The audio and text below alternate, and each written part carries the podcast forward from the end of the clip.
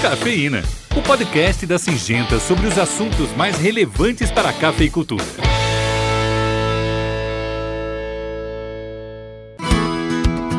E aí, pessoal, tudo bem com vocês? Eu sou o Sérgio Andrade e estou de volta com mais um episódio do Cafeína.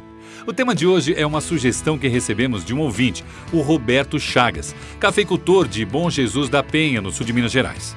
Ele enviou um e-mail contando sobre o alto volume de chuvas na região e pediu para a gente falar sobre uma doença muito conhecida e que tem alta incidência nesse período do ano, a ferrugem. Antes de mais nada, quero agradecer ao Roberto pela sugestão. Esse tema é bastante importante mesmo.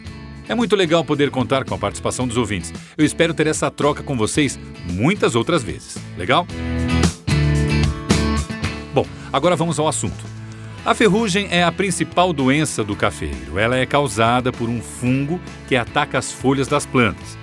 Os sintomas dessa doença começam com manchas amareladas que aparecem na parte de baixo das folhas. Com o passar do tempo, elas ficam com uma coloração amarelo-alaranjada por inteiro e com aspecto pulverulento, como se estivessem com mofo mesmo. A ocorrência da ferrugem está ligada a três principais fatores: temperatura, umidade e carga pendente do café. Agora, no mês de fevereiro, a gente está na fase de enchimento de grãos do café, etapa que é determinante para o rendimento e qualidade da produção. Nesse período, a planta está gastando bastante energia e, por causa desse esforço, ela acaba ficando mais debilitada, mais sensível a algumas doenças. Além disso, nas últimas semanas, choveu muito em quase todo o Brasil. Isso fez com que as plantas permanecessem úmidas por um longo período. Sobre a temperatura, eu nem preciso falar, né? É verão e todo mundo sabe que está bastante calor. Tudo isso junto forma um cenário perfeito para o aparecimento da ferrugem. E o que essa doença causa na lavoura? Bom, como a gente já disse, ela ataca as folhas do café, o que prejudica o processo de fotossíntese, que é como a planta consegue energia. Em uma intensidade muito alta, a ferrugem pode desfolhar o pé de café inteiro, causando danos irreversíveis para a safra atual e para a seguinte. Daí, sem as folhas e com dificuldade de gerar energia, o café não tem como alimentar os frutos e ainda prejudica consideravelmente o pegamento de flores da próxima safra. Isso compromete a produtividade da lavoura e até a longevidade do cafezal.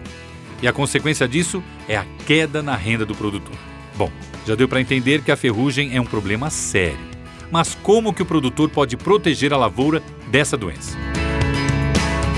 Segundo especialistas, a prevenção é o melhor remédio. Por isso, durante os meses de outubro e novembro, é recomendado que o cafeicultor sempre faça a aplicação de fungicidas e inseticidas de solo, que servem para a proteção da planta. Assim, dá para diminuir, e muito, as chances da ferrugem pegar o cafezal.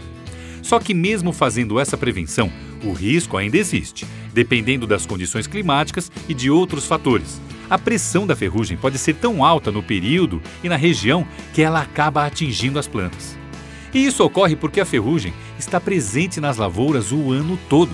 Por isso, o produtor deve adotar outras práticas de manejo, como a aplicação de fungicidas foliares entre os meses de dezembro e abril. E essa intervenção deve ocorrer até antes mesmo dele observar a presença dos esporos sobre as folhas. Na hora de escolher o melhor tratamento, o agricultor deve optar por produtos sistêmicos, com rápida absorção e que tenham a função de proteger as plantas sadias e também curar as plantas contaminadas. E, preferencialmente, escolher fungicidas que não causam fitotoxidez na planta, para controlar a ferrugem sem que haja o travamento no crescimento da folha e do nó. Com isso, conseguimos plantas mais vigorosas e maior uniformidade na maturação, o que resulta em maior qualidade para o seu café.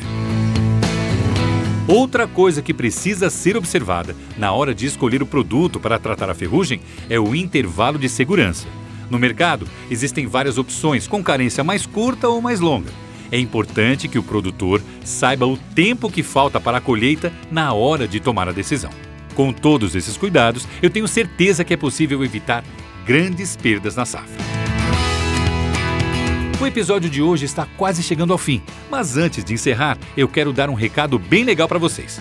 Dos dias 12 a 14 de fevereiro, em Guaxupé, Minas Gerais, acontece a FEMAGRE, Feira de Máquinas, Implementos e Insumos Agrícolas. Essa é uma das principais feiras de agronegócio para o café no Brasil. Em média, umas 30 mil pessoas passam por lá para conhecer as novidades do setor. E é claro que todo o time da Singenta vai estar nesse evento, levando diversas soluções para o produtor. Entre elas, a mais procurada, o barter.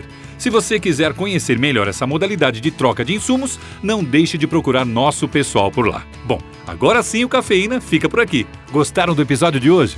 Se vocês, assim como Roberto, tiverem sugestões, dúvidas ou quiserem fazer algum comentário, é só mandar um e-mail para cafeína@podsim.com.br. Pode sim com Y de Singenta, ok? Por hoje é só, mas em breve a gente tá de volta. Até o próximo episódio.